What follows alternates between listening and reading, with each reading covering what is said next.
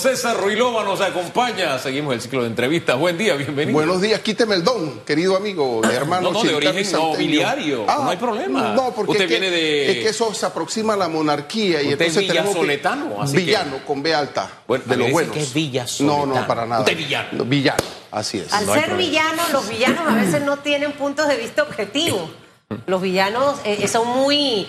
a- hablando de la, del villano Ah, villano, del villano, ¿no? villano, sí. Eh, pero en medio de todo esto eh, que, que vivimos, eh, muchos villanos salen a ver qué provecho le sacan a la situación.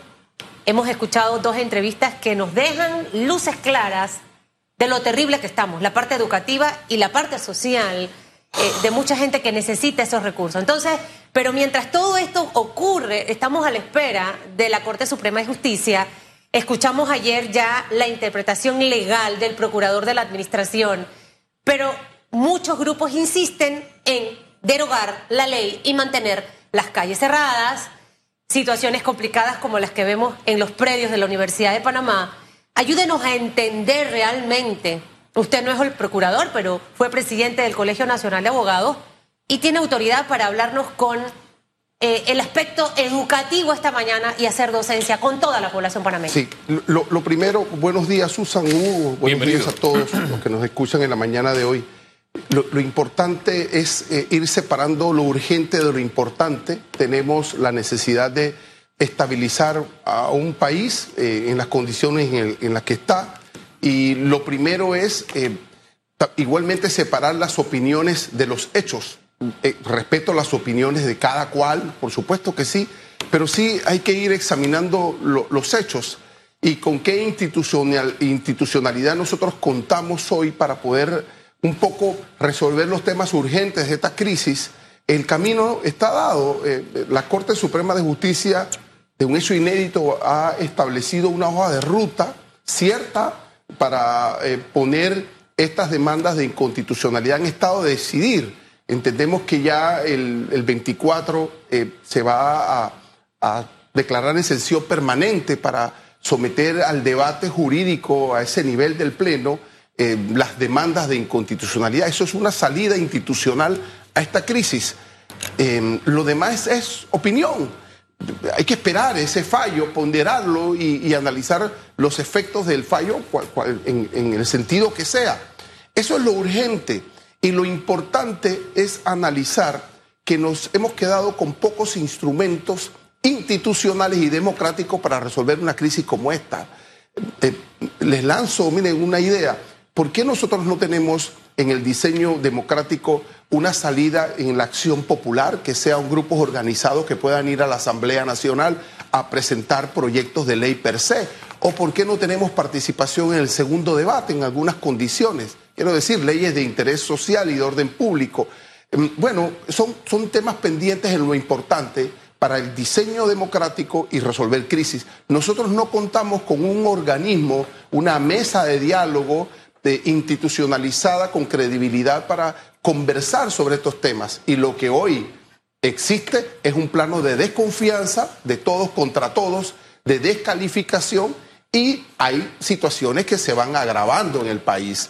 Bueno, esas son las tareas importantes y pendientes. Pero fíjese que en esas tareas importantes y pendientes está que la población tenga alguna forma de encontrar solución a sus problemas del día a día, porque usted me disculpa, pero que en un barrio, no una barriada o en un pueblo no haya agua potable, para ellos eso es lo importante. El gran problema es que culturalmente ya se ha acostumbrado a la gente al no tener un mecanismo para buscarle solución y ante la incapacidad de las instituciones, de los gobernantes, de darle una respuesta, ya culturalmente, ¿cuál es la salida de la gente? Yo voy y bloqueo la vía porque de esa manera me van a dar una respuesta. Entonces, si bien es cierto, están violando la constitución y bloquear una vía eh, violenta los derechos de, Claro, de muchos, cuando- eh, tenemos que encontrar ese mecanismo de una vez por todas para que la gente tenga solución a sus problemas del día a día, que son los importantes para ellos. Cuando los líderes, eh, eh, eh, los líderes políticos, nuestros líderes políticos hablan de orden, de orden y hablan de democracia, y uno, yo me pregunto, ¿cuál democracia? eh, empieza a explicarle a la gente que tiene esas contradicciones, que no tienen acceso al transporte, que no tienen agua en sus comunidades, que no les llega la comida y si les llega es, con una caristía tremenda. Entonces, ¿de qué democracia le estás hablando a estas personas? Pero el mensaje, y creo que una primera lectura es no, no pensar que esta crisis es solo de este gobierno, es de la clase política en general. Y si la clase política que, que, va a llegar en el 24, cualquiera que sea, va a pensar que esto fue un problema y es un problema del PRD o de los aliados y tal cual, está totalmente equivocada. Las reglas del juego cambiaron y, y la clase política, los partidos y las organizaciones tienen que comprender que hay un, una nueva forma.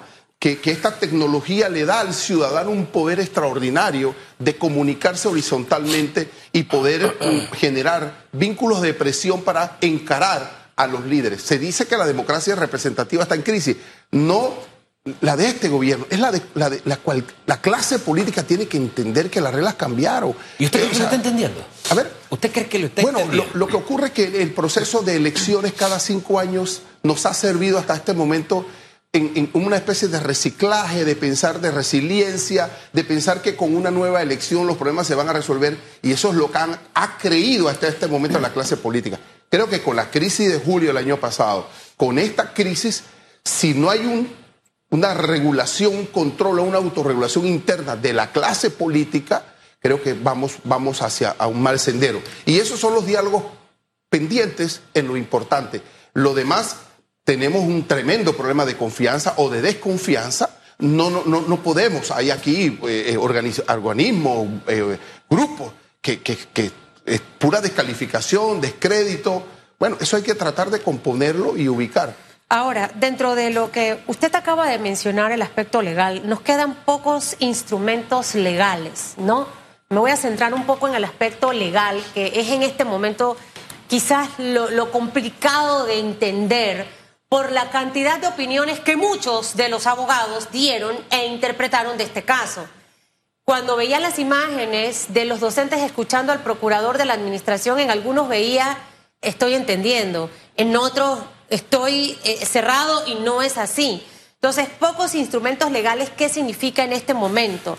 Eh, ya nos toca en realidad, y a todos estos que insisten en mantener vías cerradas, abrir, esperar lo que, lo que pasa en la Corte, o sea, en orden de prioridad, eh, eh, ¿cómo, ¿cómo deberíamos ir? Sí, yo, yo, la, yo, hablaría no de instrumentos legales, Susan, yo, yo hablaría de salidas democráticas, ¿ya? Okay. De salidas democráticas. Si dentro de la crisis la salida democrática es la derogación de la ley, entonces hay que poner en perspectiva las competencias, las fórmulas de activar el Ejecutivo con el Legislativo para una potencial derogatoria. Es una salida democrática.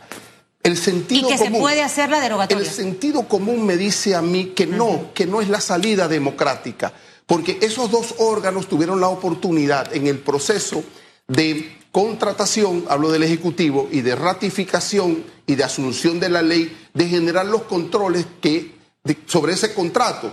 Fallaron, no lo hicieron, no lo hicieron, fallaron, y aquí lo dijimos, no ahora que estamos en la crisis, aquí siempre advertimos que no era posible que había que tener los controles. Ambos órganos del Estado fallaron y ¿qué ha quedado? El Poder Judicial como último control en el diseño democrático para decirle a esos dos órganos del Estado fallaron en sus procesos de control. Entonces es ahora que el órgano judicial, el Poder Judicial está en perspectiva con la demanda de decirles, de mandarle un mensaje a esos poderes, fallaron. Pero te queda la, el, el, último, el último eslabón que es el Poder Judicial. Y, y, entendemos que va a ser así como lo ha planteado. Esos son las, los canales democráticos. Ahora, la pregunta es ¿por qué hemos llegado hasta allá? Porque ha fallado el órgano ejecutivo, porque no hubo una visión, porque, porque cuando la gente pidió conversar en el Parlamento, el Parlamento le dio la espalda a los panameños, al sentido común y nos han puesto en esta crisis. Bueno, la y ahí debieron aprender. Claro, la historia nos pone en perspectiva. Y, a, y a, a, este gobierno y al que viene y al anterior, es que la mayoría no es sinónimo de legitimidad. Usted no puede, a, usted no puede sojuzgar porque usted tiene una mayoría. Esas son las enseñanzas que tenemos y que creo que en, en la medida de lo posible no se pueden repetir. Ahora, ¿qué pasaría después de este tiempo que algunos hablan del próximo jueves, licenciado? Sí. Eh, eh, de lo que pueda pasar con la Corte Suprema de Justicia en este caso, si declarase que es constitucional o declarase que algunos artículos son inconstitucional. O sea, ¿cómo, cómo el, el país que está en este momento en contra de la minería a cielos abiertos entendería esto? O sea, esta es la primera parte, pero viene una segunda parte que puede tener tres escenarios. Eh, el sentido común me dice que tenemos que tener calma y prudencia. Eh, eh, yo escucho y, respeto las opiniones, pero no podemos especular. La Corte tiene que jugar su papel. Y, hasta el momento está jugando su papel en el sentido de comunicar la hoja de ruta. Un hecho inédito, ¿ah? La Corte no es que eh, se acostumbra, se ha acostumbrado a, estar comunicando estos temas. Esa es una buena señal. Sí, bueno, una buena señal. ¿no? son sobre esos hechos, no mi opinión. Entonces, ¿Qué, otro hecho, Susan y Hugo, importante? Que hay dos demandas de inconstitucionalidad. Con, si creo que em, un, colega pide algo sobre unos aspectos y la otra colega pide otro.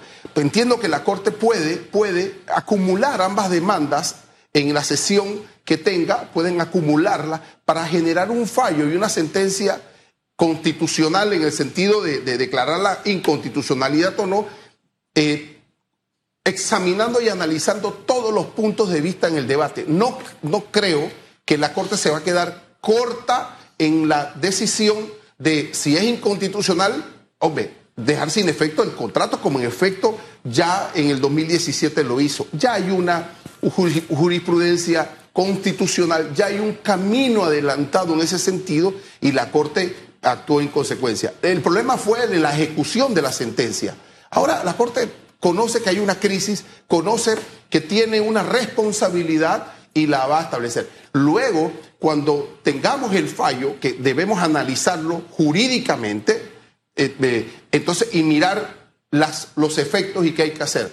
Por, ejemplo, eh, si entramos en la hipótesis de la inconstitucionalidad, hoy lo que sí puede estar haciendo el gobierno ante esa hipótesis de posibilidades, organizando, coordinando, armonizando el Ministerio de Comercio e Industria con el Ministerio de Ambiente y todas las instituciones encargadas de ejecutar un posible fallo de inconstitucionalidad.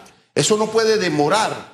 Hoy esos líderes, esos funcionarios tienen que estar al pendiente de la posibilidad de una demanda de inconstitucionalidad, lo que va a generar entonces el proceso ejecutivo y administrativo de cierre de la mina. Bueno, pero si llega ese momento y no hay coordinación institucional, ahí hay una falla que anticipe el problema y las coordinaciones para que haya una comunicación categórica en ese sentido. Y, ese detalle es importante porque tiene que haber un plan de cierre. Claro. No es un cierre, no es que la mina claro. falló la corte y se cierra. Hay un plan. Así es. Y eso toma tiempo y tiene que ser, como lo dice la palabra, planificado. que ya existe, Hugo. sí, ya existe. Sí, exacto. Pero me quedo pensando que ayer, donde usted está sentado, estaba un, estuvo un expresidente del colegio también don Juan Carlos Araúz, y él mantiene la tesis de que el contrato es constitucional. Y fíjese que usted nos habla de prepararse ante la declaratoria de inconstitucionalidad.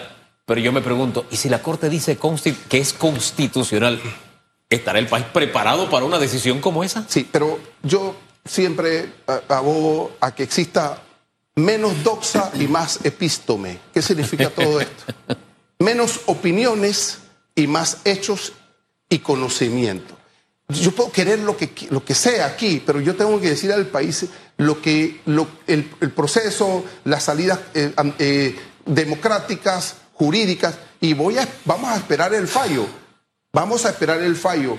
Y, y, claro, tengo una opinión personal, pero tengo como jurista que esperar un fallo y analizarlo en el contexto jurídico. Pero no se trata de lo que yo quiero, se trata de lo que el país necesita en el momento y qué instituciones y qué resortes tenemos para abocarnos a eso y tal. No ayuda a la crisis, a la prudencia, adelantar conceptos u opiniones sobre lo que yo quiera o no. Lo que tengo que prepararme en el plano de lo posible es, bueno, si se declara inconstitucional, entonces, hombre, los organismos que tienen que ejecutar esto tienen que estar preparados. Y si se declara constitucional, bueno, ¿con qué mecanismos eh, democrático nos vamos a, quedar para resolver una crisis de tamaña, de Sí. tamaño problema. Pero usted sabe que mucha del- de lo que hoy estamos viendo después de cuatro semanas precisamente fue por, por, por esa anticipación a los hechos. Entonces lo que a mí me, me- me causa mucha risa ver que después de meter el- la- en el interior usted mete la, la leña, eh, atiza ahí, da, sopla y todo para que eso tire fuego. Entonces, nadie prende el, el fogón para después echarle agua. Claro. Porque va a ser difícil que lo vuelva a prender. Así es, Entonces, es. eh, es complicado. Entonces, hemos visto mucho de esto, lastimosamente, en algunos casos de oportunismo eh, político, otros op- oportunismo taquillero. eh, y ahora llevamos cinco semanas de estar en una situación complicada. Por supuesto. ¿Usted cree realmente que el próximo jueves la Corte Suprema de Justicia tendrá ya una evaluación de este caso con las dos demandas que han sido admitidas Sí. por dos, dos despachos diferentes? Sí, la- la- estoy seguro que la Corte ya está en capacidad de, de- de conocer el problema jurídico que tiene. Em, el secretario general muy bien ha comunicado al país que van a estar en sesión permanente. ¿Qué significa esto de sesión permanente? Bueno, van a estar ahí hasta cuando eh, logren una sentencia eh, eh, eh, sobre, sobre los temas y puedan presentar al país. Eso es hasta eh, altas horas de la noche, sesión puede ser- permanente, puede hasta ser muy temprano. Sábado, domingo, hasta cuando ellos salgan de allí con una sentencia en, en firme. ¿Para, ¿Para qué? Para poder entonces comunicar y, y- y- y publicar. Antes de cerrar la próxima semana, ¿debemos saberlo o no? El- sí, el reto, el reto es comunicación, información, no especulación u opinión. Y- y me ¿Qué- quedo con esa. Sí, ¿cómo, qué opinamos? Sí. ¿Qué, vamos a informar respecto a, a- la sentencia? ¿Cómo vamos a caminar? Bueno, el gobierno, con, Sí. con lo que respecta a ellos, puede empezar a articular coordinaciones respecto a los ministerios vinculados a una posible ejecución de un fallo de inconstitucionalidad. Y, y me quedo con esa, más allá de las especulaciones y descalificaciones que se pueden dar, porque hay algunos juristas que yo respeto mucho su opinión, pero se han decantado desde hace buen tiempo por la derogatoria y veo que esos mismos juristas muy respetables, a propósito, muchos de ellos están colgando algunos mensajes diciendo se está preparando un fallo de constitucionalidad, corrupción en la Corte, etcétera. Por eso me quedo con su- sus palabras de equilibrio, de equilibrio, porque es lo que necesitamos en este, en este momento. Y eh, si no, esto es muera Sansón y los filisteos. Sí. Y este país tenemos que salvarlo y levantarlo. Gracias, señor Rubilova, por estar esta mañana con nosotros. Que vaya bien. Bendiciones.